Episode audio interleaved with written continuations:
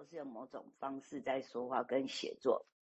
但是有一些可辨识的文化对象被称为诗。哈，那所以到底刚刚诶他谈的那些游戏啊，依赖发展、哀悼、投射、认同、想象、自我，那到底是咒语还是诗歌啊？我想亚当·菲利普斯他觉得那是一种咒语哈。那所以当我们在谈论诗人跟诗歌的时候，我们讨论的其实是一个非常多样化的声音。那精神分析领域中的诗人，啊，就是分析师在理论中建构中所所提及或使用的诗人，很明显是受到限制的。那诗人的形象跟所谓的诗歌的引用，在精神分析师他们理论化他们的实践过程，那有某某个方式发挥了很大的作用。好，这是在精神分析，我们在反思自身的方式中，艺术家、诗人、诗歌，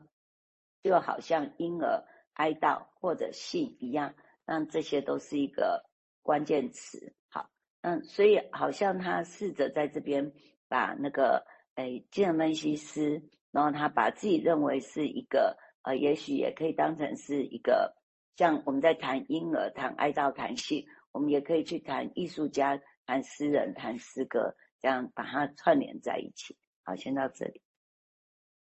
你可以看得到背后，那个是很无名的作家了。变得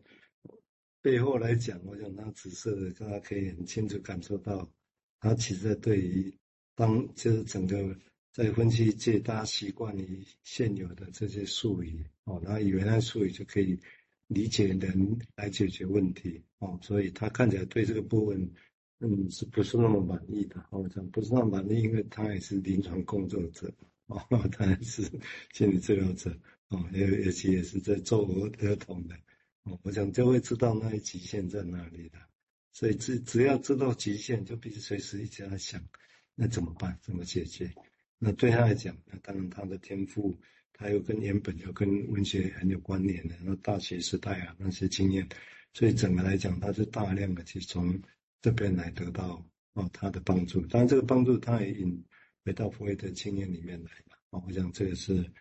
那以先前也提过，就对于以以在欧洲然后他们那个时代来讲，像科他讲的诗人其实是包括很大，包括像歌德、莎士比亚啊，这对他们来讲，在他们的定义或者相来讲都像诗人。那用他们的诗，如果你回来看他们原本啊，那么的确也都像在写诗一样，这个也可以也可以说为这样的一个形式。好，我们接下来再听，嗯，师父也在谈哦，因为他重新再串联，我觉得蛮有意思的。谢谢。好，嗯，哎，就是，哎，我们刚才谈到那个，就是精神分析师，啊，我们都说每个每内在都有个诗人嘛，哈。那于是，当我们开始诶，精神分析师转向诗人跟诗歌的时候，是因为他们感觉到自己或他们所选的学科里面缺少了些什么呢？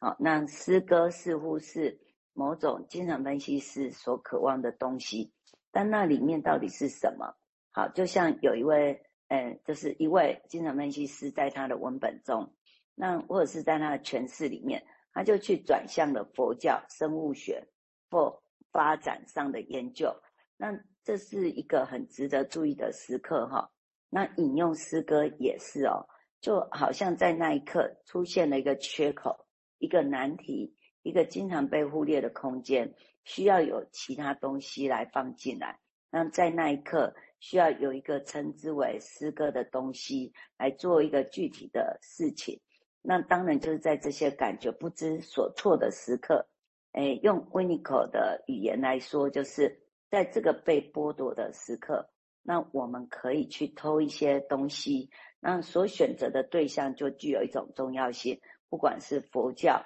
或婴儿观察，还是诗歌，都是可以用来拯救的，都可以产生影响，那它也会带来后果。那当然就是诶诶，亚当·菲利普斯。他就会说：“哎，我就把一个普通的情况戏剧化，演变成一个紧急的情的情况，就是我们会求助于我们喜爱的文化领域。哎，就是刚才哎蔡医师有讲到，也许不是只有诗，也许是一些戏剧哈。那但是这样的诶，危机变成一个戏剧的目的是为了表明，在这些时刻，我们寻求帮助的这些东西，那我们以某种方式所引用的东西，应该可以成为一种迷恋。哈，好，那先到这里。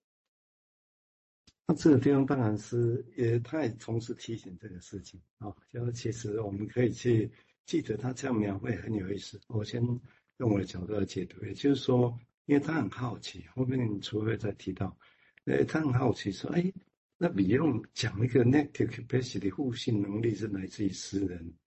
那怎么会用一个诗人的话语一个词，而且坦白讲，占据的很重要的 Beyond 的论点，你知道吗？实在太重要了，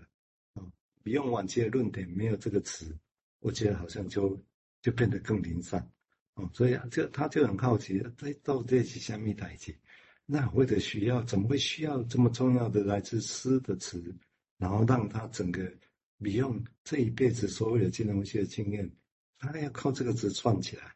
其实他我他后面很奇好奇这一点啊，是，所以这个地方会他是因为这样。那所以他讲的不是理论，你知道吗？他讲的是实际上，维巴维尼口也是哦，他后面应该也会，你就跟比较为什么这件事情会发生？为什么 negative capacity 记词这个人的诗这个概念会这么重要？啊、哦，他其实是也是在从这个基础里面，然后再进一步要去想这个事情。哦，那这样想很重要啊，很重要，因为就面临一个事情，他这里提到了，那为什么会需要？哦或者应该就维尼克讲啊，维尼克这个人也是一个天才哦。他说，那是因为在那个时候你找不到别的东西，你不知所措，人觉得某些东西什么被剥夺了，你没办法用，你当然要去找东西来。但是这个地方就来，你找来的是心理学术语再灌上去，或者说就是主干，它就是主干，所以他不动。或者你可以去引用其他的东西来帮助你理解这个事情。只是当然，他也理解，就这个东西，如果我们只过度以以为就是这样，那也会变成迷恋。所以你看，他有一个想法，但是他也提醒这个事情。好，我们接下来请十位再进一步说明哦，很有趣。嗯，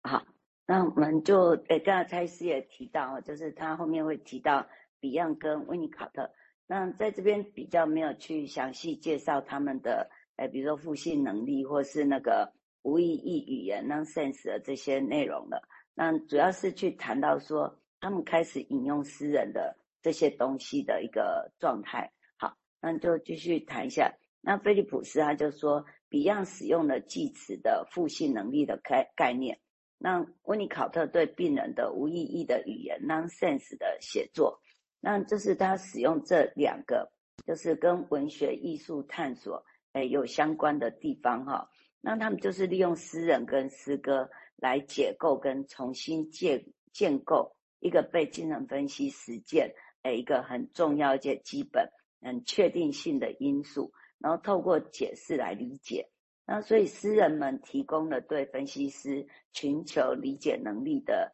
隐性的批批评啊，并借此重新打开了精神分析的一个核心问题。那那个核心问题是什么？哈，就是理解不理解对我们来说。到底有什么好处呢？好，就是我们在精神分析里面，好像一直在寻求对病人话语的那些理解嘛。哈，好，那诶，接下来继续谈一下，就是当 Beyond 注意到这是一种心灵能力，那关于他能够就是那个诶负向的能力，它能够包含什么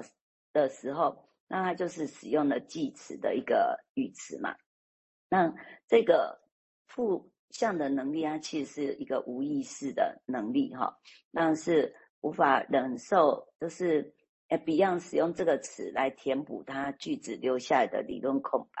那这是 Beyond 把自己无法忍受的东西作为他特殊的主题，让记词的负向能力的诶负性能力的概念，就使他能够容忍一些东西，然后提供了更多的心理空间，那所以诗人成了。能够承受某些事物影响的人，那 Beyond 就认为说，诗人拥有比普通术语更丰富的语言，能够容纳更多的词语。那所以在这里，诗人就的地位就被提升，比就是到科学家跟普通语言的使用者之上。好，那所以即使被 Beyond 使用来描